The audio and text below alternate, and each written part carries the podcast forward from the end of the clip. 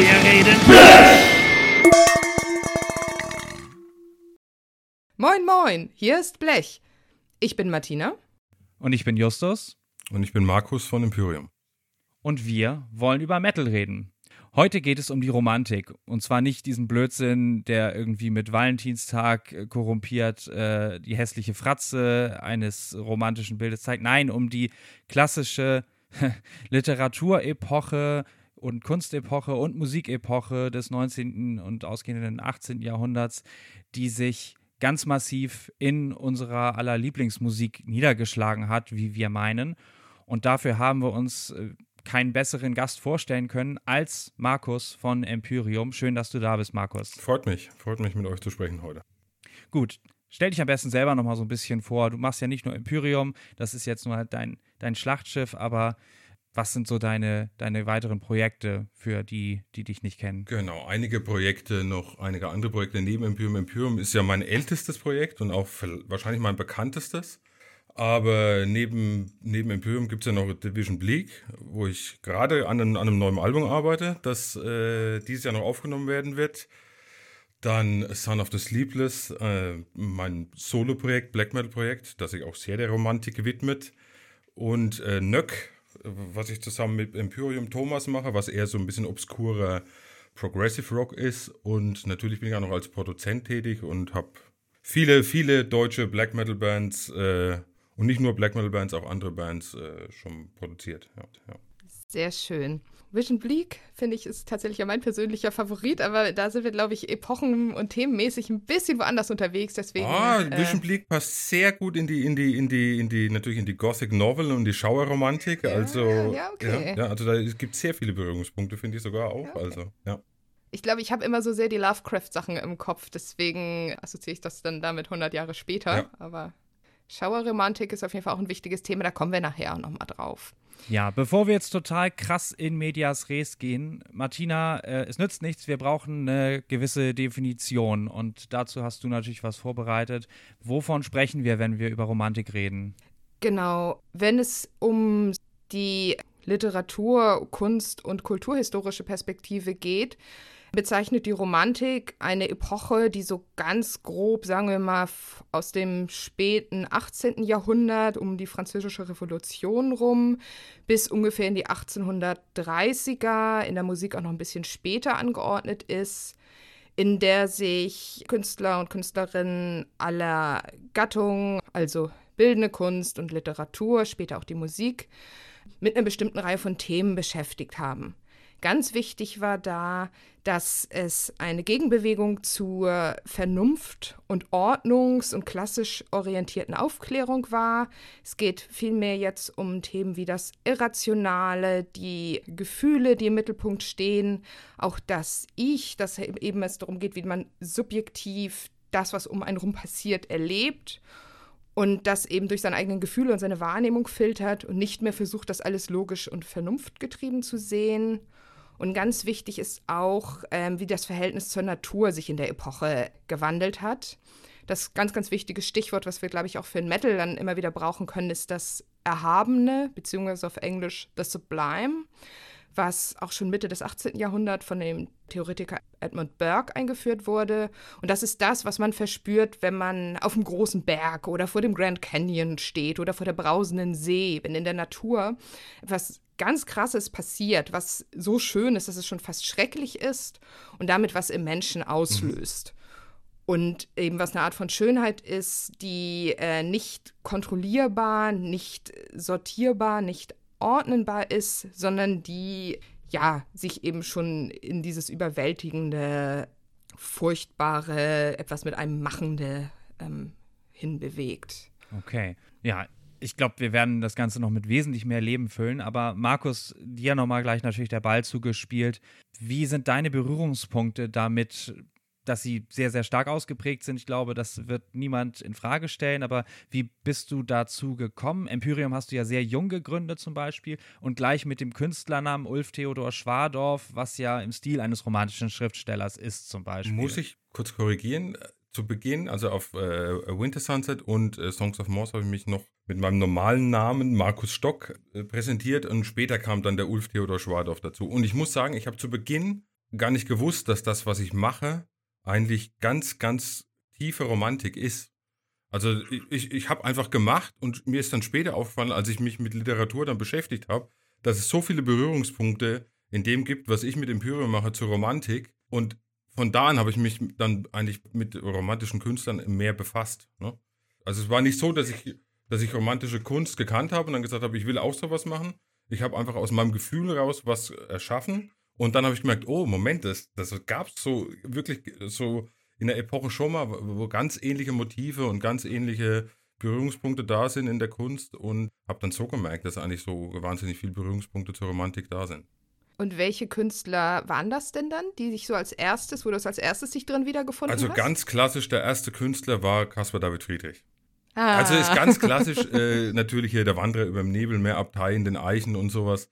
Also die Bilder ja. Und ist auch für mich bis heute eigentlich noch der Inbegriff äh, der Romantik klar, ist der bekannteste äh, Maler der Romantik und auch für mich bringt er unglaublich viel mit, was Romantik für mich definiert. Ne? Und äh, das mhm. war Friedrich und in der Literatur müsste es, war es wahrscheinlich Eichendorff.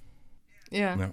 Also die deutsche Romantik. Erst die deutsche, aber ganz kurz später kam dann für mich die britische Romantik, die ich dann wirklich sehr lieben gelernt habe. Und äh, gerade auf Songs of Morse und Misty Fields ist der Einfluss von Byron und Keats sehr, sehr ausgeprägt. Und Byron ist überhaupt, wenn ich jetzt sagen müsste, nenn einen Lieblingsschriftsteller, wäre wär ich bei Lord Byron. Ah, schön. Mit Byron habe ich mich persönlich nicht so viel beschäftigt. Ich habe dann eher so Shelley und Keats gelesen. Ja, genau, und da habe ich zum Beispiel, ich bin ja auch ein notorischer Dieb und habe auch schon immer mal wieder, wir haben, also von Byron habe ich immer mal wieder Zeilen entlehnt oder, oder sehr ja. ähnlich in, in Texten äh, wiedergegeben. Ne? Also es ist kein ah. Diebstahl, aber sehr inspiriert von Byron. Auch yeah. Crowned with a Diadem of Snow ist es, glaube ich, in, in, äh, im Mont Blanc-Gedicht und die, die Textteile haben wir tatsächlich auch mal in Division Bleak. Ja. Yeah. Was sind denn deine Lieblingsgedichte, die Top 3 von Byron? Von Byron ist mein absolutes Lieblingsgedicht. Es gibt ein Gedicht, das heißt tatsächlich Son of the Sleepless, was äh, Melancholy ah, Star, ah, was, okay. was, was ich sehr mag, äh, offensichtlich. Aber mein, mein absolutes Lieblingswerk von Byron ist sein Drama Manfred, was so ein bisschen äh, ah. angelehnt ist an Faust. Äh, ne? mhm. Und darin gibt es den Bannspruch, Banngedicht. When the moon is on the wave and the glowworm in the grass, hatten wir auf der Set mhm. Sail to Mystery von äh, Division Bleak so als Intro. Und das ist so ziemlich das, oh, wenn ich an eine Person denke, die ich wirklich überhaupt nicht mag. Also wirklich, das, dieses Gedicht ist die, der pure Hass und die pure Verachtung in wunderschönen Worten. Also es, und, und, das, und da ist Byron der König drin, also wirklich. Ja. Und das ist doch total Metal, oder? Ja, volle also. Kanne, total, absolut, genau, absolut. Da, da ist, also Byron ist sowieso, ich meine, ist für mich der Inbegriff von diesem, von diesem, äh, war ja auch so ein, so ein Outcast, ein bisschen äh, Verband aus England, hat am Genfer See gelebt mhm. und äh, wo er übrigens äh, Mary Shelley und äh, ihren Mann auch getroffen hat und, äh, mhm. und daraufhin Mary Shelley äh, Frankenstein geschrieben hat. Ist, ja, ist, genau, ja, am Genfer See, ja. zusammen auch mit John Polidori, genau. der danach ja noch diesen Vampirroman äh, Vampire, geschrieben ganz hat. Genau, ganz genau, ja. Im berühmten Jahr ohne Sommer, 1816 war das, glaube ich, genau. ne? Wo durch diesen Vulkanausbruch der Himmel verdunkelt war und das ganze Jahr wirklich super arschkalt war. Überall ist die Ernte noch verfault und so weiter. Dass man da auf sehr düstere Gedanken kommt, ist naheliegend. Und das war wahrscheinlich schon die Geburtsstunde der, äh, oder vielleicht ist es ein bisschen zu pathetisch, aber der Schauerromantik dann im Endeffekt. Ja. Ja, Genau. Und Byron kann man ja auch sagen, da hat man ja auch schon ganz früh so eine Art Rockstar-Inszenierung. Ne? Der hat sich ja selber sehr krass in inszeniert, wenn man auch an dieses Porträt denkt, wo er da in diesem orientalischen Outfit äh, rumsteht ja. und wie der halt diese Dichterpersönlichkeit als jemand, der abseits der Gesellschaft steht, das sich ironisch anguckt und so. Genau, das, das ist, das ist was, was ich auch immer mit Byron so, immer persönlich bei mir auch immer ein bisschen wiederfinde. Ich versuche immer irgendwie so, ich habe schon immer so ein bisschen gestrebt danach, irgendwie so ein Außenstehender zu sein. Der nicht immer so im Zentrum mit dabei ist, sondern eher so der außenstehende Beobachter, was übrigens auch so, äh, was man ja sagt, was auch so satanische Philosophie ein bisschen ist, ne? dass man immer der, der Outsider ist und von außen die Welt betrachtet. Und, und, und Byron hat mir auch sowas Diabolisches nachgesagt. Also, das passt von, von der Grundlebensphilosophie, also indem man sich so rausnimmt aus dem Gesellschaftlichen und das Ganze von außen betrachtet und analysiert und mit und Byron natürlich mit sehr viel Zynismus äh, mhm. kommentiert hat. Das, das passt mir schon auch ziemlich gut. Ne? Das wollte ich auf jeden Fall auch mal bestätigen. Habe ich auch in meinen Notizen, was wirklich ja, denn wir müssen ja einfach immer diese, diese Vergleiche ziehen, was die romantischen Bewegungen, sage ich jetzt mal, und die Metal-Bewegung wirklich sehr, sehr stark auch verbindet in den individuellen Biografien. Ne? Dieses sich, genau wie du sagst, sich rausziehen oder ob es so sein mag, sei dahingestellt, aber sich gerne in dieser Rolle ein bisschen gefallen des Außenseiters. Und ähm, viele nun in der Romantik kamen ja durchaus auch aus wohlhabenden Milieus. So sind waren ja alle keine Punks, die auf der Straße gelebt mhm. haben. Und ja, Wohlstandskinder, die irgendwie anders sein wollen als die anderen. Kann man das so sagen? Mm, für mich ist das viel mehr Lebensphilosophie als jetzt nur eine reine Kunstepoche, die jetzt auf, eine, auf einen gewissen Zeitraum einzugrenzen ist. Und ich glaube, ja, vielleicht gibt es so wie, wie so Wochenendbiker, gibt auch so Wochenendromantiker. aber, aber ich zähle mich eigentlich eher schon zu jemandem, der, der, der sich da schon sehr daheim fühlt. Und äh, ja. in dieser Rolle, also, aber das ist irgendwie ganz natürlich gewachsen. Also, dass ich so eine, das, das Gefühl habe, ne, dass sie mir auch wieder beim Thema irgendwie, was in der Romantik für mich absolut zentral ist, ist das, ist das Wort Sehnsucht. Ne? Mhm. Und Sehnsucht ist äh, erstmal ein unglaublich schönes deutsches Wort. Sehnsucht, die Sucht, mhm. sich zu sehnen oder die Suche nach dem Sehnen. Äh, ja. Ist traumhaft schön und ist eigentlich schon total romantisch. Ne? Und ähm, ja, jetzt habe ich den Faden verloren. Ja. Ach, bei der Sehnsucht sind wir ja schon bei Eichendorf, ne? Genau. Also Sehnsucht und Fernweh und Wandern. Genau. Das habe ich zum Beispiel, ist für mich was, was von Anfang an, in, seit meiner Kindheit eigentlich so verspürt habe. So eine, so eine, so eine Sehnsucht und ich kann nicht gar nicht, man kann gar nicht beziffern nach was. Einfach, und ich glaube, es ist eine Sehnsucht oder eine, ein Suchen nach einem tiefen, nach einem tiefen Leben. Ne? Das mehr ist als blankes Dasein oder sein irdisches Werk, äh, äh, zu verrichten. Nach dem Überzeitlichen auch. Ja, und gerade zur, jetzt in der Zeit der Industrialisierung, dann im, äh, war das, was natürlich nach der Romantik kam, aber ist das eigentlich. Ja, das ging ja schon da los. Ging, das ging ja schon da los, parallel, genau. Ja. Äh, entstanden und die Romantik ist auch eine Gegenbewegung. Ja, ja, und ja, klar. Und da ist das ja auch vollkommen verständlich, dass, die, dass, diese, diese, dass dieses Metaphysische, dass man sein Leben mit was bereichern möchte, was mehr ist als nur das Dasein und irgendwo mhm. in und schuften für seinen, für seinen Taglohn. Ne? Und das ist eigentlich ja, was, was, was für mich total zentral in meinem Leben ist, weil ich mich eigentlich sehr früh in meinem Leben eigentlich als Jugendlicher aus, aus, diesem, aus dieser Mühle rausgenommen habe und gesagt habe, ganz selbstbewusst mit 16, ich bin Künstler. Ne? Hm. Das ist eine total romantische Geisteshaltung. Absolut, ja. Und das ist ja auch das, was eine Musik und eine Subkultur bieten kann. Dieses, das quasi eigentliche Leben versus dem uneigentlichen kapitalistischen Leben, sondern das, wo man sich ausdrücken kann, wo man im Moment sein kann und das machen kann, was man eigentlich möchte. Ganz genau. Und ja. zu dem Thema Romantik als Epoche hatte ich die ganze Zeit noch ein Zitat aus diesem einem Buch von Rüdiger Safranski, was ich sonst nicht so großartig finde, aber was sehr gutes Zitat hatte im Kopf, nämlich die Romantik ist eine Epoche, aber das Romantische ist eine Geisteshaltung. Absolut. Das finde ich trifft das eigentlich ganz Absolut. gut. Absolut, das ist genau das, was ich, was ich, genau, 100 Prozent äh, Zustimmung.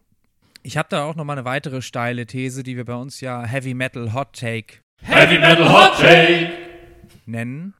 Und zwar, ja, wie steil die ist, äh, diskutieren wir gleich. Aber wir erleben jetzt ja mit der Digitalisierung ein ähnlich krassen Umbruch, der schon auch weit fortgeschritten ist natürlich, wie vor 200 Schieß mich tot Jahren mit der Industrialisierung. Ist das was, Markus und Martina, was ihr meint, was dem auch total Aufschwung gibt gerade, das romantische Ideale und Sehnsucht und das Überzeitliche und all das, was wir jetzt eben benannt haben, richtig wieder Zulauf erhalten könnte? Hundertprozentig sogar, weil ich glaube, viele Menschen merken, desto, desto weiter diese die Digitalisierung fortschreitet, desto mehr wir uns in Bildschirmen und äh, vor Bildschirmen und in virtuellen Realitäten aufhalten, dass das nicht das Echte ist. Das Echte ist die Begegnung von Menschen oder das, das Erleben der Natur.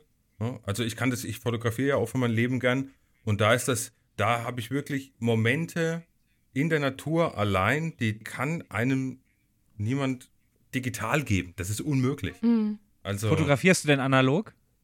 Nee, ich fotografiere äh, digital.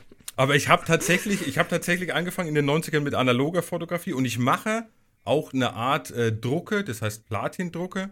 Die, das ist eine Technik aus dem, aus dem äh, späten 20. Jahrhundert, und was, was eine Fotoentwicklung äh, ähnlich ist, aber viel komplizierter als, als eine analoge Fotoentwicklung. Dass du das Digitale nicht verdammst, ich meine, da könntest du dein Studio dicht machen. Es gibt immer das Maß, finde ich, wie weit das, das Leben, und es ist in der Produktion genau das gleiche, in der Musikproduktion. Es gibt Tools, äh, wie, kennt ihr bestimmt auch Autotune, hat ja jeder schon von gehört, oder man kann oh, Drums ja. editieren, du kannst jede Note setzen. Aber das kann auch ein Affe. Das hat nichts mehr mit Kunst zu tun. Ne? Ja, es ist wirklich so. Und man darf sich von diesen Tools ja nicht irgendwie äh, vereinnahmen lassen. Man muss diese Tools benutzen, wenn, wenn die Zeit reif ist, diese Tools zu benutzen. Wenn ich sage, okay, ich kann die Performance nicht nochmal wiederholen, aber sie muss irgendwie jetzt äh, ein bisschen besser gemacht werden, dann kann man solche Tools benutzen, dann kann man das Digitale mhm. nutzen. Aber wenn es so ist, dass ich das Tool nutze, nur weil ich es in meinem Arsenal habe, dann benutzt mich ja das Digitale ne? und mhm. macht mich zu einem Sklaven. Und ich glaube, da ist, ist echt der Kern der Sache. Ne? Wie die, die Beziehung zwischen Mensch und, und dem Digitalen einfach, äh, wie, inwieweit mhm. man sich davon von frei macht, es nutzen zu müssen oder es zu nutzen, um zu bereichern. Ne? Man kann ja vielleicht auch eine Parallele sehen. In der Romantik der Epoche gab es ja auch eine Hinwendung zum Mittelalter, zum Volkstümlichen, zu Märchen, zu all den Sachen, die damals halt auch ein Gegenentwurf zu der Industrialisierung waren. Ja. Und vielleicht das gibt es ja gerade im Metal, im Gothic, Total. in all diesen Mittelalter-Rock, all diesen Subkulturen ja auch. Und das ist ja auch so relativ parallel vielleicht auch zur Digitalisierung Ab, absolut. aufgekommen. Also jeder kann, glaube ich, diese Szenen nach einem einfacheren Leben heutzutage absolut nachvollziehen. Ne? Die, die, die einfachen, äh, schönen Sachen des Lebens. Einfach mal in der Natur sein, die Natur wahrnehmen oder am Lagerfeuer abends sitzen, draußen mit Freunden also die ganz einfachen Dinge, die das Leben schön machen. Dass wir da natürlich auch ein Vergangenheitsbild im wahrsten Sinne des Wortes romantisieren, ja. äh, das ist, ist ja, glaube ich, jedem, der da so zwei, dreimal drüber nachgedacht hat, auch völlig klar. Ja, natürlich.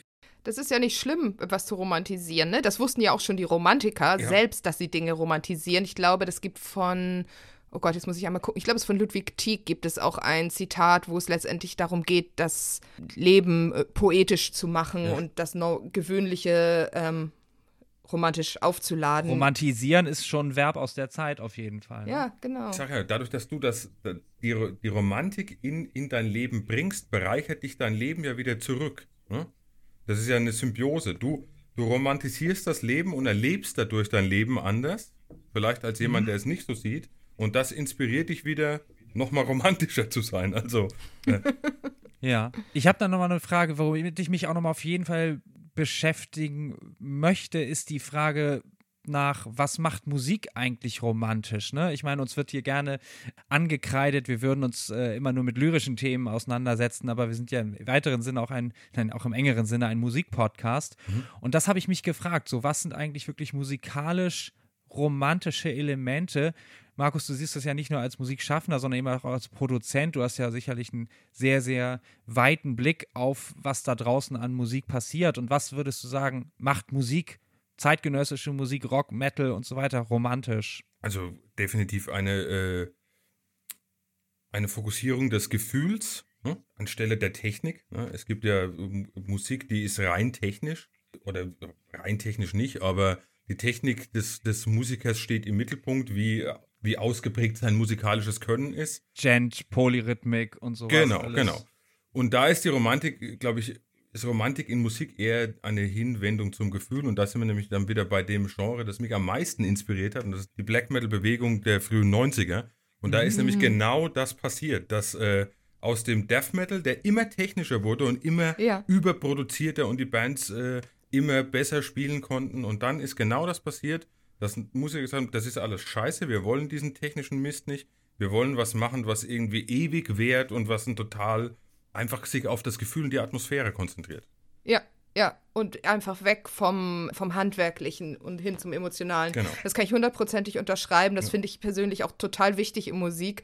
Ich bin überhaupt kein Fan von so technisch vergniedelten Sachen. Ich finde, es kann der schlechteste Sound sein, wenn das Gefühl da ist. Das ist halt geil. Absolut, absolut. Ich meine, ich mag handwerklich gut gemachte Sachen, gibt es keine Frage. Aber wenn es nur um das Handwerk geht, dann ist es, mhm. dann ist es für mich keine Kunst mehr, dann ist es Handwerk. Dann, ne? dann kann ich auch mhm. jemandem zu, äh, zugucken, wie er, wie, ein, wie ein Haus baut. Ne?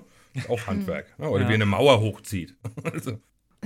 Wenn wir bei so hochbegabten Musikern sind, dann nenne ich immer gerne, das ist jetzt nicht direkt im Metal so, aber Mark Knopfler als Gitarrist mhm. ist jemand, der überhaupt nicht viel schnell rumfrickelt, aber mit wahnsinnig viel Gefühl, wie ich finde, und sehr, sehr songdienlich spielt, ne? Das ist ja auch das, was einen guten Musiker ausmacht. Einen guten Musiker macht er nicht aus, dass er schnell spielen kann. Einen guten Musiker macht er aus, dass er was spielen kann. Erstens, dass er einen eigenen Stil hat, der sofort heraushörbar ist also du erkennst sofort, also meine Frau sagt immer, wenn ich irgendwo mal einen Gastbeitrag auf Gitarre gespielt habe, meine Frau sagt, das hast doch du gespielt. Sag ich, ja, das gibt's doch nicht. Ja, hab ich gespielt. Hört man sofort. Ne? Also ist immer ein totales Kompliment für mich. Also sowas, ne? Dass man am, am Gitarrenton jemand erkennen kann. Und, und das ist ja, was die Qualität von einem Musiker ausmacht. Mm. Dass er das, was er spielt, eben sehr schön spielen kann und äh, sehr gut spielen kann. Und nicht immer irgendwie versucht, äh, so technisch äh, wie möglich zu sein. Ne? Da sind wir dann ja auch wieder beim Individuum und beim Subjekt und bei der einzelnen Person, die einfach auch irgendwie wichtig ist und der Künstlerpersönlichkeit, die einfach dann auch im Vordergrund steht Absolut, und wie ja. diese Person vielleicht auch die Welt sieht und erlebt und nicht nur ähm, versucht ganz vernünftig irgendwas umzusetzen. Genau. Eine Sache übrigens, ich möchte mich einmal kurz korrigieren, als ich eben das Zitat mit der romantisierten Welt ist übrigens von Novalis, nicht von Ludwig Tieck. Ich habe gerade es in meinen Notizen wieder Stimmt, ich hatte noch diesen Novalis Podcast gehört von äh, zu seinem 250. Geburtstag, wo diese ganzen wir müssen den Tod töten, die Romantik romantisieren, dieses äh, diese ja. Metaebene noch mit ja. vorkam. Ja. Daran erinnere ich mich. Genau die Welt muss romantisiert werden. Ist vielleicht auch interessant als Blick auf Szene und Subkulturen und so, ne? Ist versucht der Metal auch die Welt zu metallisieren. Ja, und, und das ist auch was ganz klassisch äh, Romantisches, finde ich, diese Abstraktionsebene zu bilden. Ne? Was ja auch jetzt zum Beispiel in meiner Musik ganz stark da ist, diese Naturbilder, mhm. die äh, im Prinzip Seelenlandschaften sind. Du projizierst deine eigene Gefühlswelt in eine Landschaft und machst sie zu deinem, ja. zum Spiegel deiner Gefühle. Und mhm. äh, was im Metal aber ganz viel passiert. Es gibt ja ganz viele, gerade in der Black Metal, frühen Black Metal Bewegung, auch heute noch, äh, ganz viele Bands, die mit so Naturbildern eben arbeiten. Ne? Und äh, was ja immer nur im Prinzip Spiegel der, der des, des äh, eigenen Gefühlslebens ist. Ne? Allein die ganzen Wälder auf Black Metal äh, die Bandfotos im Wald und die, wir haben sogar noch mal geguckt, welche Songs und Alben uns alle einfallen, wo irgendwelche ja, Forests oh Gott, und Woods drin vorkommen viele, ja. und so. Und Mountains sind ja auch nicht wenig dabei. Und der Wald ist ja auch so ein ganz typisches Bild, der steht ja in steht ja bis heute eigentlich, oder gerade heute für das Unzivilisierte noch. Ne? Auch wenn es ganz wenig Wald gibt, der unzivilisiert noch ist in Europa, aber, äh, mhm.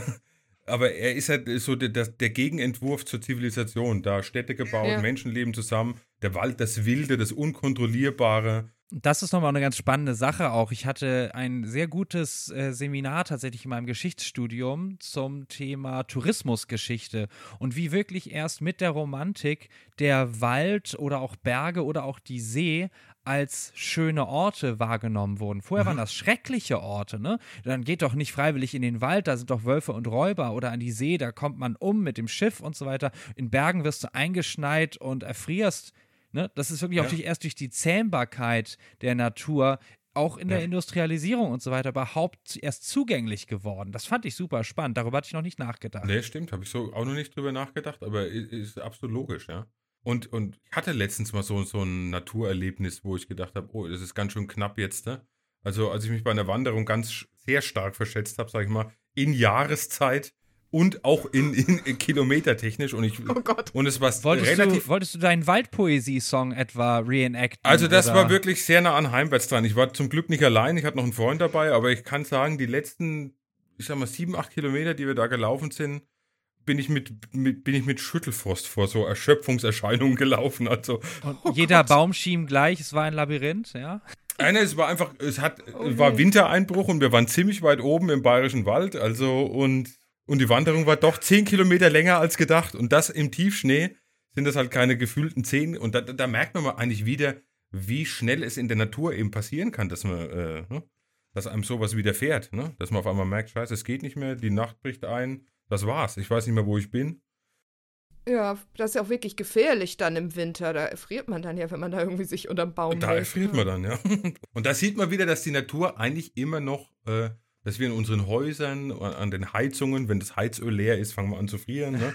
Ja, ja, klar. Ja, und wie, dass die Natur eigentlich immer noch diese, diese, diese Unberechenbarkeit auch für uns heute noch hat. Aber heute ist eigentlich eher so ein Faszinosum, ne? Als, als äh, Mhm. unmittelbare Gefahr, in das man sich halt dann absichtlich reinbegibt, um auch um sich selbst, glaube ich, mehr zu spüren. Ne?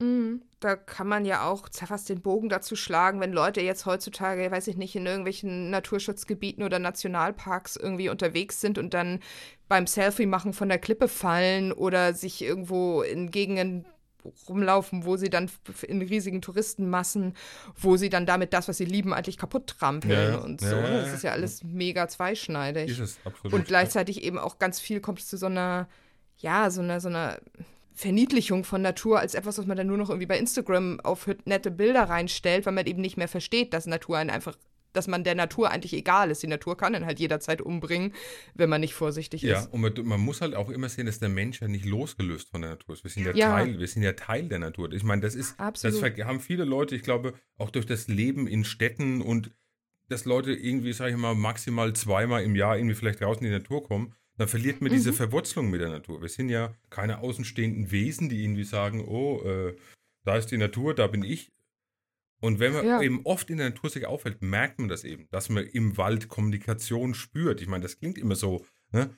Äh, wenn man dann sagt, der spinnt der, redet mit Bäumen oder nee, aber natürlich, kom natürlich kommunizieren Bäume mit einem. Ist ganz, ist ganz klar, über Gerüche, über Geräusche, über das ist, äh, und we- wenn man im Wald ist und, äh, und diese, ich, glaube ja an, an die beseelte Natur, ne? an, die, an die beseelte Landschaft. Das, ne? ne?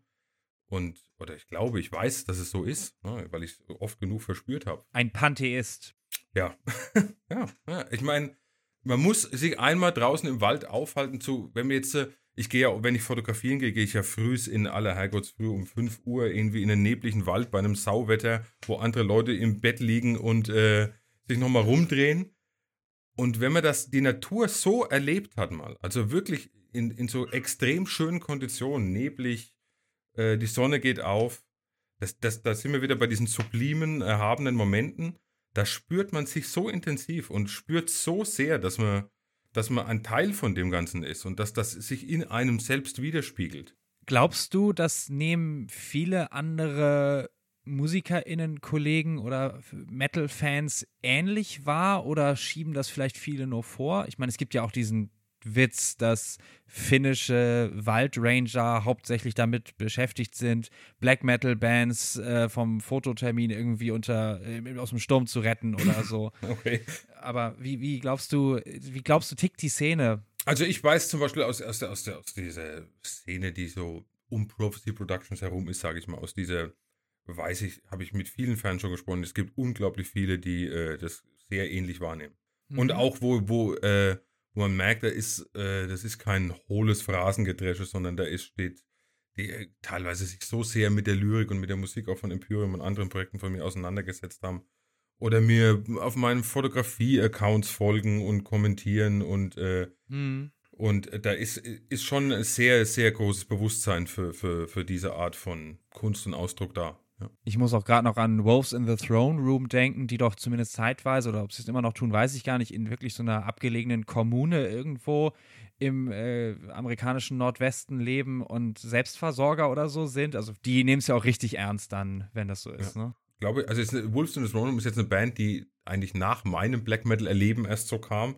Da hatte ich mit, Ja. ja. also ich bin ja so Kind der 90er Black Metal Bewegung und bin damit auch total sozialisiert, was, äh, also natürlich schon vorher mit Maiden und was weiß ich, was ja auch eine total romantische Band ist, Iron Maiden. Ich meine, eine Folkband mit E-Gitarren, äh, ich meine, die haben Rhyme of the Ancient Mariner hier äh, Ja. gemacht, schon damals po Poesie in die Musik gebracht. Also ist Inbegriff eigentlich schon für, für dieses Romantische im Metal. Ne?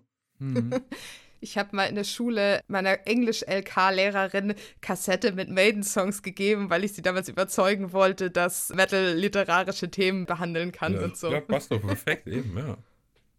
Ja, schönes Stichwort noch. Wo würdest du sagen, jetzt haben wir Maiden genannt, wo würdest du sagen, sind noch so andere top romantisch inspiriert, ob bewusst oder unbewusst, aber romantisch inspirierte Künstlerinnen und Künstler? Was fällt dir ein? Also eigentlich kann man die ganze, die ganze Black Metal-Bewegung äh, der, der 90er nehmen, aber ganz hervorheben würde ich da Ulver. Die Alben, die, Mhm. jetzt habe ich so- sogar heute den, den passenden Sweater dazu an. Also die, die, die Alben, die Ulver in den 90er gemacht haben, sind Inbegriff der Romantik für mich auch. Ne?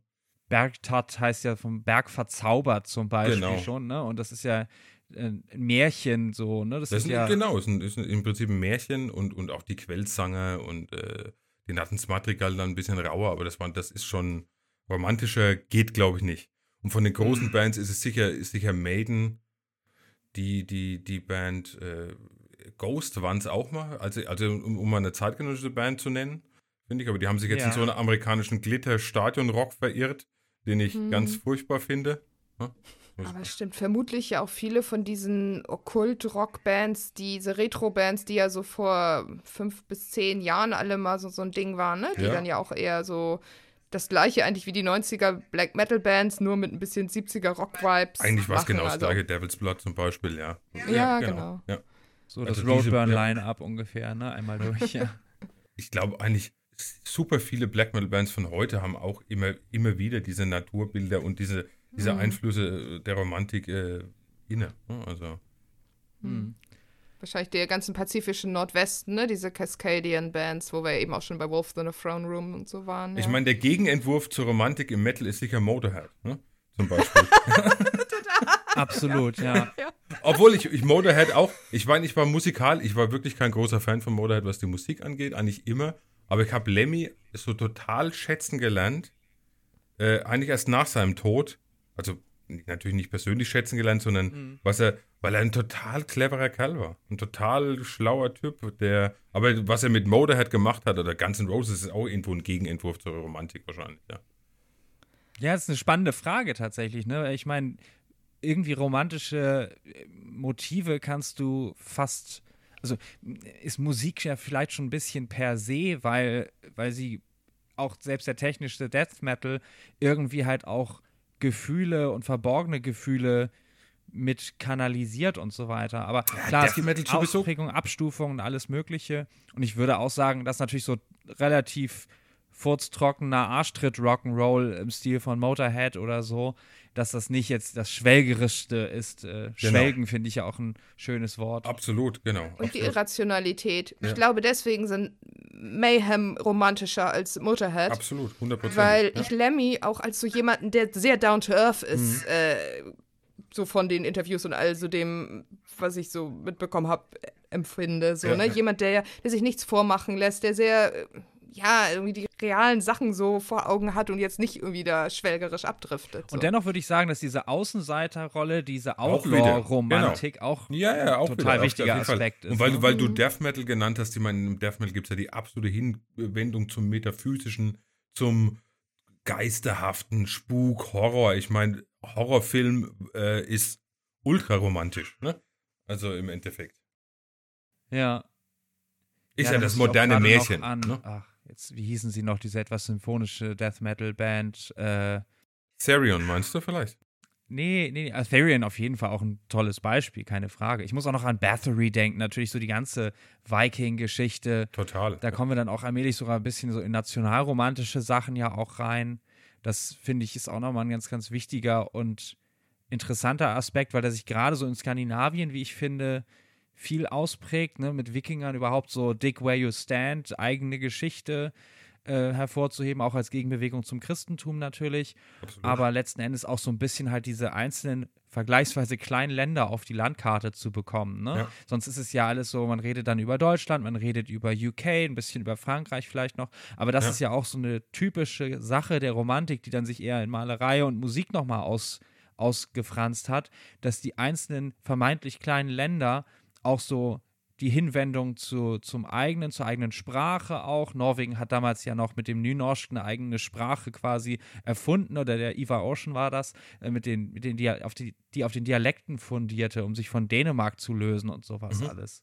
Ja. Also da könnte ich stundenlang drüber reden, aber ich glaube, das sehen wir auf jeden Fall auch mit allen möglichen Bands, die dann halt irgendwie sich so ein Attribut geben wie Norsk Svartmetall oder sowas. Ne? Gibt's, gab's ja in der Klassik auch ganz, ganz prägend. Smetana zum Beispiel oder Dvorak oder Edward Grieg, Sibelius, Waren, ja, Sibelius. waren ja diese Nationalromantiker. Und gerade Smetana ist zum Beispiel ein perfektes Beispiel, weil das war eins meiner ganz frühen Erlebnisse mit Musik. Als ich die Moldau gehört habe, war ich vielleicht so. ah, ja, die Moldau. Das war das erste Mal, dass ich so gemerkt habe, wow, was, was, was löst das in mir aus, diese, diese Melodie? Also, vielleicht acht Jahre alt oder so und habe die Moldau gehört und habe gedacht, das ist unglaublich, das ist so, so schön. Hat mich so, Ja. hat so resoniert in mir, sofort. Äh, und ja, genau. Das kann ich total nachfühlen. Ja. Haben, wir haben es auch in der Schule, in der Grundschule, glaube ich, war das so Thema, dass man das gehört hat und so, Genau. weil das so eine, Ja. so eine elegische, sehnsuchtsvolle Melodie absolut, ist. Ja. absolut. Hat mich total sofort bewegt. Also und habe sofort daheim gefühlt, ne? Also irgendwie. Ja, das Daheimfühlen ist, finde ich, nochmal ganz interessant, weil ja auch ähm, typisch dann für die fortgesetzte romantische, klassische Musik sozusagen ähm, diese volkstümlichen Motive ja auch waren. Ne? Also, dass, dass gerade jetzt bei Edward Grieg, dass da wirklich so Volkslieder mit eingeflochten wurden in die Symphonien und Suiten und sowas alles. Genau. Auch total spannend. Das gab es vorher ja auch nicht. Das war ja alles so volkstümlich, war ja alles irgendwie Bauernzeug und Ja. hatte mit der Hochkultur nichts zu tun. Ne? Ja, genau, absolut. Und was auch jetzt ein Maler ist, den ich auch zur Romantik zählen würde, hier der Theodor Kittelsen, ne? Nationalromantisch, der die ganzen Märchenbücher in äh, die äh, norwegischen oder skandinavischen bebildert hat und unglaublich viele Black Metal Cover und auch, Ja. und auch ein Empyreum Cover. Äh, wir haben ja auch von ihm ein, ein Bild für unser drittes Album uns geliehen, um es mal so zu sagen. Genau. Aber ich finde da, wenn wir jetzt schon bei diesen Nationalromantiken und so sind und auch gerade bei der deutschen Romantik, gibt es natürlich auch so die dunkle Unterseite der Romantik, ne? Dass das gerade in Deutschland wird ja viel diese Linie nachgezeichnet von der Romantik in den Faschismus. Wo wir vorhin noch beim 90er Jahre Black Metal waren, weiß man ja auch, was, wie das da sehr unangenehm teilweise geendet ist und so. Also äh, es ist ja nicht alles nur schön und Volksmärchen und Also so. ich glaube, das kann man aber der Romantik nicht ankreiden, weil an sich mit, mit seinen Wurzeln verbunden fühlen ist ja, ist ja nichts Schlechtes. Ne? Ich glaube, das, das sind halt dann Strömungen, dass sowas politisiert wird und äh, weggenommen wird von diesem lebensphilosophischen oder von der Geisteshaltung zur Mhm. Politik und der Gesellschaft übergestülpt wird und dann wird es halt komisch. Ne? Weil Mhm. da sind wir wieder beim, beim Individualismus oder beim Individuum, ne? dass, äh, das, ich meine, ich, ich, ich sage immer, das ist, wenn was eine Lebensphilosophie ist, ist es, ist es was anderes, wie wenn was politisch ist einfach. Ne? Weil ich doktriniere niemand meine Lebensphilosophie auf und möchte die jemand überstülpen. Ich kann die jemandem mitgeben und der kann dann sagen, gucken, was er mit macht. Aber wenn man das Gesellschaften überstülpt und politisiert, ne, das ist ja im Endeffekt das, was, was passiert ist. Mm, Es gibt, glaube ich, auch noch so eine philosophische Linie, da bin ich auch nicht so super firm drin, aber dass man vom deutschen Idealismus von Fichte und Hegel Mhm. rübergehen kann bis zu Heidegger und dann in den Faschismus. Aber das ist so ein Turf, auf dem ich jetzt auch nicht gut diskutieren kann, Ich weil ich nicht, nicht, den deutschen Idealismus immer noch nicht verstanden habe. Lass uns da mal einen, einen Schritt zumindest ein bisschen äh, zurückgehen und ein bisschen harmloser bleiben. Aber es gibt zumindest auch eine These, da gab es letztes Jahr oder war es schon 2021, ich weiß es nicht, einen ähm, relativ große Wellen schlagenden Zeitungsartikel, ich muss den nochmal raussuchen, aber wo so ein bisschen auch die Linie von der deutschen Romantik bis hin zu den Querdenkern gezeigt wurde. Und da zumindest kann man vielleicht sagen, okay, diese Sehnsucht nach dem Irrationalen, auch Medizin, Anthroposophie, Homöopathie und all solche Geschichten, die so eine gewisse Wissenschaftsfeindlichkeit auch in sich haben. Aber ja, will man jetzt natürlich auch, also ist ja, man ist ja relativ froh, dass da viele Debatten jetzt allmählich wieder verklungen sind und ja, so. bin ich, bin ich ehrlich gesagt auch froh. Ja. Äh, das ist ein Thema, das ist so schwierig, weil, weil ich Kernpunkte natürlich davon nachvollziehen kann, andere wieder nicht. Und es ist, äh, ich glaube, die Gesellschaft hat sich da in den letzten drei Jahren auch ganz schön äh, oh, verrannt. Zerfleischt, ja auch. Ja, und Mhm. zerfleischt und äh, ist einfach ein schwieriges Thema. Ja. ja, müssen wir jetzt auch nicht tiefer drauf Nein, eingehen. auf keinen Fall. Was ich zumindest nochmal gerne ein bisschen vertiefen würde, was ist denn tatsächlich an der Metal-Szene explizit nicht romantisch? Wo sind man so richtig dolle Widersprüche oder was heißt Widersprüche, Gegensätze zu, zu früheren Bewegungen? Ich wollte gerade sagen, in so einer gewissen Rauheit. Also wenn du in Wacken äh, morgens um fünf übers Festivalgelände läufst und die Alkoholleichen, die neben den Dixie-Klos liegen, äh, siehst, Aber tatsächlich dieser exzessive Hedonismus ist jetzt ist wieder total das, romantisch. Deswegen, Ja. deswegen habe ich ja gerade drüber nachgedacht, ob ich das, ob das, weil das ist ja eigentlich auch wieder dieses, äh, genau, das, das exzessive, ich meine, da ist ja Byron das beste Beispiel für, ne? äh, ist eigentlich sehr romantisch. Allerdings weiß ich nicht, ob Byron jetzt der Typ gewesen wäre, der mit einem pinken Paddelboot bei Powerwolf über das Publikum crowdsurfen würde oder so. definitiv nicht. das, das definitiv nicht. Nee, also ich glaube da, oder auch dieses, äh, es gibt ja im Metal auch viel so, ich sag mal, viel so Albernes, ne? Äh, Ja. Was auch eine Seite Ja. ist am Metal, die ich überhaupt nicht mag. Also dieser, dieser albern Metal, äh, Comedy Metal oder was habe ich Ja. letztens, habe ich das erste Mal gesehen. wo- Wie hieß das? Heavy Saurus oder wie heißt die Band? Das ist eine Kinderband, ne? Oder eine Band für Kinder. Ah, ist eine Band für Kindermetal. Kinder. Ja. Okay. Kannst ja mal deinem Nachwuchs vorspielen. Ich weiß nicht, wie alt die sind, aber äh, vielleicht Äh, passt zwölf, das ja. nee, das das, kann, das kannst du vergessen. Da aus dem Alter sind sie definitiv raus. Okay, gut. Aber ja, ich weiß, was du meinst generell, ne? Diese ganzen Saufi-Saufi-Spaß und Witze und sonst was Bands, das ist, Ja. Space die Piraten. nur dazu da sind, so Ballermann-Musik zu machen. Eigentlich, so. eigentlich ist es Ballermann-Musik und ist eigentlich ganz weit weg von dem, was, was für mich Metal ist. Also gibt es Mhm. viel in der heutigen Ze- Szene, wo ich immer sage, es gibt ja auch ultra viele Bands, die eigentlich klingen wie eine Schlagerband. Ne? Muss Ja. mir ganz ehrlich sagen, die klingen wie Schlager, wo noch so ein bisschen Geräuschgitarren unten drunter sind. Wir haben uns gerade letzte Folge mit aktuellen Metal-Trends auseinandergesetzt und da sind wir über diverse solche Bum Bum, Four to the Floor, wirklich äh, Songwriting absolut nach Schema F. Äh, Ja. Ganz schön langweilig zum Teil und äh, Furchtbar nervig und, und furchtbar anderen, ja. klebrig, also klebrig im Negat also im, im, im wirklich negativen Sinne. Also ich habe nichts dagegen, wenn eine Band mal ab und zu ins Kitschige abrutscht. Ist mir lieber wie, wie Bands, die, die zu feige sind, was auszudrücken. Ne? Und aber in dieser, ich sag mal, in diesem Schlager-Metal gibt es halt so, so, so viel so, das ist so, so angebiedert an, an, an, an, man weiß ganz genau, die machen das, um erfolgreich halt zu, zu, zu sein. Ja. Ne? Also ich mache das, weil ich möchte, dass auch Schwiegeroma Gerlinde sagt, das ist ja gar nicht so schlecht. Ne? Ja. Und das ist, Ja. das ist eigentlich sehr unromantisch, so eine, so eine, ich sag mal, oberflächliche Gefälligkeit. Ja, das ist, das ist wirklich sehr unromantisch. Ja. Und wo gar kein künstlerischer Willen zum Selbstausdruck drin Genau, ist. Ne? absolut, genau. Nichts. Also es ist nur hohle, ein hohles Stück, ja, Musik. Hm. Ja, nun hat sich sicherlich auch unsere Szene seit Anbeginn ihrer Existenz ja nun auch wirklich sehr weit ausdifferenziert. So die Metal-Szene an sich gibt es schon mal gar nicht mehr. Natürlich gibt es noch verbindende Elemente und so weiter und irgendwelche großen Linien, die man noch zeichnen kann. Aber so wird sich ja auch die damalige Romantik, ne, ich meine, wir sprechen nur davon, dass sie in der Musik bis, bis zur Jahrhundertwende ging. Ne? Gustav Holst zum Beispiel, der übrigens auch bei Bathory zitiert wird, Mhm. ähm, Mhm. mit, den, äh, mit dem äh, Jupiter, glaube ich, ist der von der Planetensuite. Das ist das Hammerhart der Song. Ah, Tatsächlich. Ja. musst du mal hinhören. Ja, Ja, Also ich liebe Gustav Holst, die Planetensuite, großartig. Der Mars wurde auch tausendfach zitiert und so. Okay. Ja. Das ist, wie gesagt, schon nach 1900, ne? Und es ist, so lange ging das und so lange hat sich das ausdifferenziert. In der Literatur gab es schon Dutzende weitere Strömungen und so weiter. Und da würde ich gerne jetzt auch noch mal einen weiteren Heavy Metal Hot Take Heavy Metal Hot Take. spinnen. Und zwar, jetzt haben wir super krasse, wichtige, dolle Parallelen aufgezeigt. Und ich gehe mal ein bisschen weiter.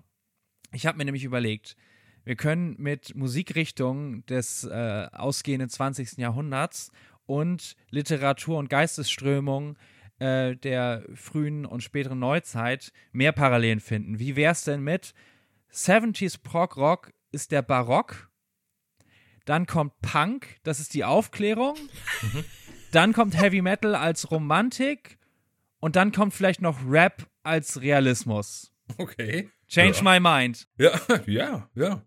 Obwohl der Punk natürlich auch, ich sage ja immer, Punk und Black Metal haben so wahnsinnig viel gemein. Ne? Also in, in, der Grundsatz, in der Grundhaltung des äh, Dagegenseins, ne? sage ich mal. Abgrenzen, bloß nichts mit der Gesellschaft zu tun haben zu wollen. Weg davon, ne? Das ist eigentlich im Black Metal und Punk sehr, sehr, sehr parallel. Mm, diese Rebellionshaltung, die dann auch schon wieder mit einigen Romantikern wieder zusammenpasst. Absolut, absolut, genau. Ja. Ja, und das Punk natürlich jetzt nicht den volksaufklärerischen und erzieherischen Gedanken hat, äh, das ist, glaube ich, auch mal relativ klar. Erziehung durch die Bierdose, das äh, hätte sich Kant vielleicht nicht so überlegt. ja, aber in der Jugend, in der Jugend ist das auch ein Erleben des Lebens, ne? Ja. Ähm, also ich würde dem Ganzen ein bisschen widersprechen, Justus, weil ich, ich glaube, all diese Bewegungen in der Literatur- und Kulturgeschichte sind ja auch durch jeweilige historische Umstände bedingt und das kann man nicht alles auf die zweite Hälfte des 20. Jahrhunderts wieder hintransportieren. Die Aufklärung konnte nur als Reaktion auch auf sowas wie die absolutistischen Monarchien entstehen. Ich glaube, die hatten wir dann selbst im Thatcher. Thatcher Britain nicht. aber gut, aber ich finde es trotzdem ein schönes Bild. Ich glaube, wir haben dann sogar allmählich äh, schon die größten äh, Kurven geschlagen. Ich würde tatsächlich noch mal ganz gern wissen, so, ja, was will ich eigentlich wissen? Martina, hast du noch eine Frage direkt? Sonst. Äh Achso.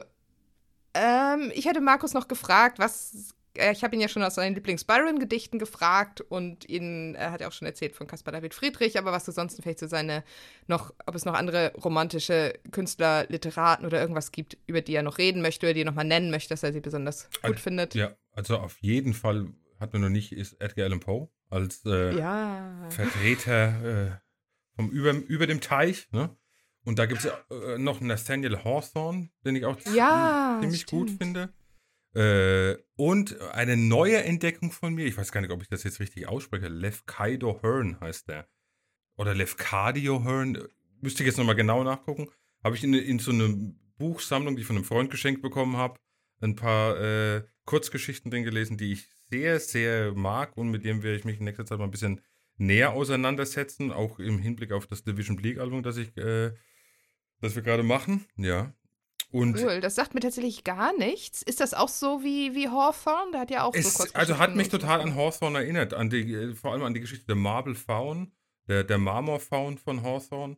Und da musste Mhm. ich irgendwie sofort dran denken, bei diesem, der hat einen ganz fantastischen, also was, äh, super schöne Geschichte, Kurzgeschichte, um die mal ganz kurz zu umreißen. Es geht, er hat eine Gesch- Kurzgeschichte geschrieben, ist wirklich nur zwei Seiten lang aus der Sicht einer Blume, die gepflückt wird von einer Frau, die sich ins Haar steckt, aber verstirbt.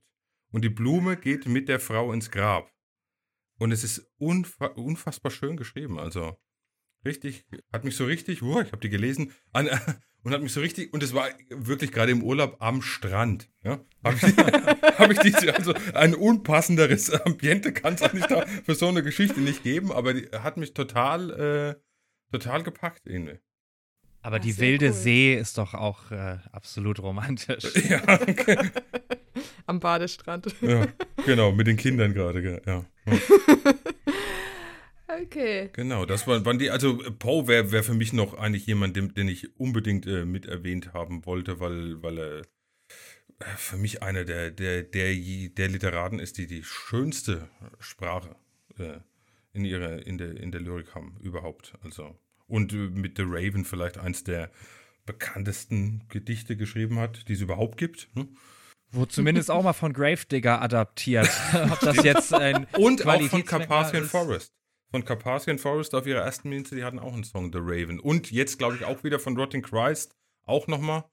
Ne? Also ich meine, Poe ist eh, ich meine, ist bei Division Bleak ein ganz großes Thema oder immer wieder ein Thema gewesen. Ist ja auch so Lovecrafts Mentor, sage ich mal. Also, und daraus ist ja auch, ich glaube, aus diesem Poe Hawthorne äh, ist ja auch Lovecraft und Clark Ashton Smith dann Mm, später. Und Das ist doch auch alles so New England. genau, und so, alle ne? da New England, Diese genau. ganze Ja, genau. Schauderromantik von Genau, da, ja. ja. Die sind ja daraus dann entstanden. Und also Poe müsste, wer sich dafür interessiert, sollte Edgar Allan Poe auf jeden Fall. Er hat ja, ich finde, Poe hat halt auch diese ganz krassen Rhythmen. Das hat ja auch schon, Unglaublich. was richtig Musikalisches. Oh, so. total. Die, also die, die, ich, ich glaube, es gibt kein Poe-Gedicht, was ich beim Lesen, wo ich nicht so innerlich so grinsen muss, weil es so, so genial ist und man so in dieser, also genau, diese, diese, diese Metrik, die er hat, die er so bis aufs, ins kleinste Detail in seinen Gedichten Mhm. äh, verfeinert hat. Was noch was, ein Maler noch ist, den ich sehr, ich, Kittelsen habe ich vorhin äh, genannt, aber äh, Julius Klever ist noch äh, ziemlich hervorragend. Russischer Maler, sehr ähnlich wie Caspar David Friedrich, hat auch, glaube ich, kurz Kontakt gehabt mit Friedrich, also war Am Ende hingen sie doch alle in Düsseldorf rum, oder? Ich meine, also auch die norwegischen Nationalromantiker Tiedemann zum Beispiel, der auch von Windir bei den Plattencovern genutzt wurde, der war auch Schüler von Caspar David Friedrich echt, und hab sowas. ich nicht alles, gewusst auch. Wow, cool. Ah ja. Hängt in Bergen alles voll mit, das ist Ja. super, das macht Ja. Spaß, ja. Bin ich auch sehr für zu haben. Ich bin ja relativ Kunstleihe, also im Vergleich zu Martina auf jeden Fall. Jetzt sind wir wieder bei Caspar David Friedrich vom Anfang, der äh, den, den Bogen perfekt spannt eigentlich, ne? weil er irgendwo dann doch der, der Inbegriff der, der Romantik irgendwo ist. Mhm. Und auf vielen, vielen Metal-Covern zu finden. Auch, ja. Ja, vor allem Abtei in den Eichen. Ne? Ich meine, ich glaube, das ist das so ziemlich das meistverwendetste äh, Bild Ja. überhaupt. Aber das ist auch toll. Ist unglaublich toll. Ja, ja, ja, ist Also- unglaublich toll. Ne? Vor mir steht hier eine Platte von Atlantean Codex, The White Goddess. Da ist ja der Mönch äh, dran, der Mönch am Meer. Ah, auch, Und, okay. Ja. Ja, ja, genau. Ich hatte damals in, ich hatte damals auch äh, in den 90ern so Herr der Ringe Hörspiele und da war, war die waren auch mit lauter Kasper Friedrich Bildern auf dem Cover. Ja, ja, ja. Stimmt, man kann über Tolkien und den Herrn der Ringe ja auch auf jeden Fall sagen, es ist auf jeden Fall sehr, sehr romantisch beeinflusst. Absolut. Ist also gerade die, wie die Natur da dargestellt wird Absolut, und absolut. Ganz ähnlich, ganz ähnliches Erleben, ja. Ich glaube, das kann man damit auch ganz gut einfach zusammenfassen. So, die Romantik ist nie vorbeigegangen in dem Sinne. Sie hat immer wieder uns äh, und die Gesellschaft und die Geiste, Geistesgeschichte stark beeinflusst. Äh, mal kommt sie ein bisschen mehr zum Tragen, mal ein bisschen weniger. Ich glaube, wir leben in einer Zeit, wo sie wieder sehr, sehr viel Konjunktur hat und wir sind Teil einer Szene, wo sie extrem viel Konjunktur hat, ob Leute das wissen oder nicht. Mhm. Ja, kann man schon sagen, Metal und nehmen wir erstmal die schwarze Szene, Gothic mit eingeschlossen ausdrücklich, ist so die romantischste Subkultur, die wir äh, noch haben.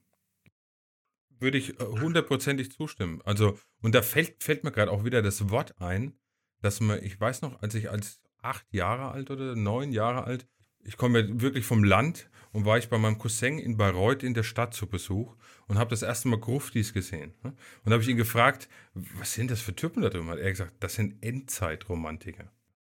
so. Fand ich irgendwie, fand ich total cool irgendwie. Der Begriff Ja. Endzeitromantiker. Okay.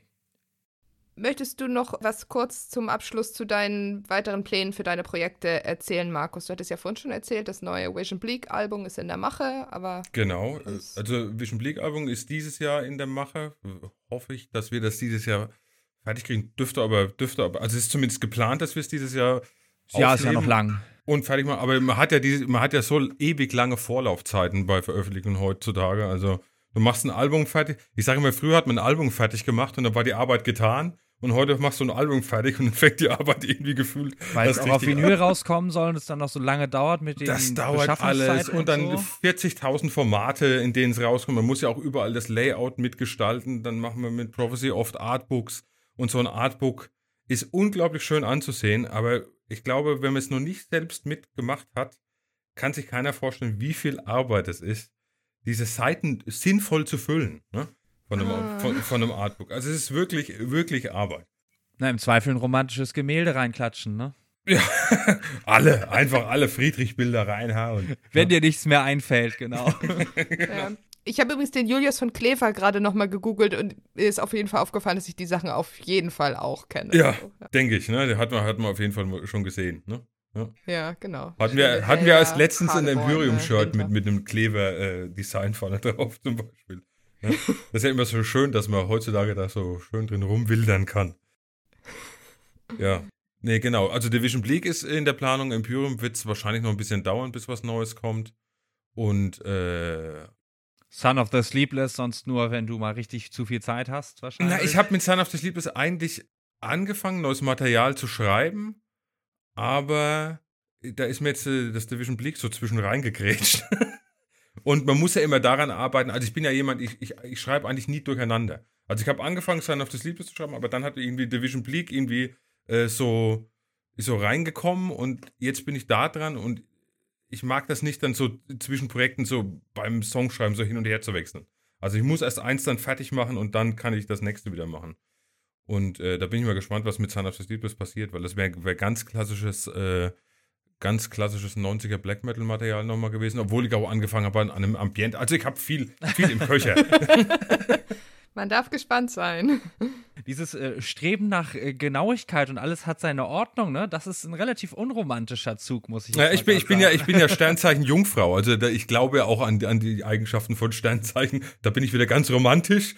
Und der sagt mir nach, dass sie total ordnungsliebend ist und immer und, äh, und so ganz analysierend ist. Und das kann ich definitiv äh, unterstreichen. Also da brauche ich schon meine, so meine Ordnung dann. Ich kann nicht durcheinander schreiben. Ich muss mich auf eine Sache konzentrieren und die dann richtig machen. Sonst habe ich auch vom Gefühl irgendwie, ich fühle mich dann so, so unbefriedigt mit dem Werk, wenn ich so das Gefühl habe, ich habe das so nebenher gemacht. Das ist dem nicht richtig, man hat es dann nicht richtig gewürdigt irgendwie beim Machen. Ne? Ja, Ja. davon ab sollst du ja auch keine Schablone ausfüllen oder so, sondern ganz du selbst sein und Und das Division Bleak Album werdet ihr sehen, wenn es mal raus ist, hat definitiv keine Schablone erfüllt. Es wird ein, ich kann jetzt schon sagen, es wird ein marketingtechnischer äh, Fiasko für Professionellen.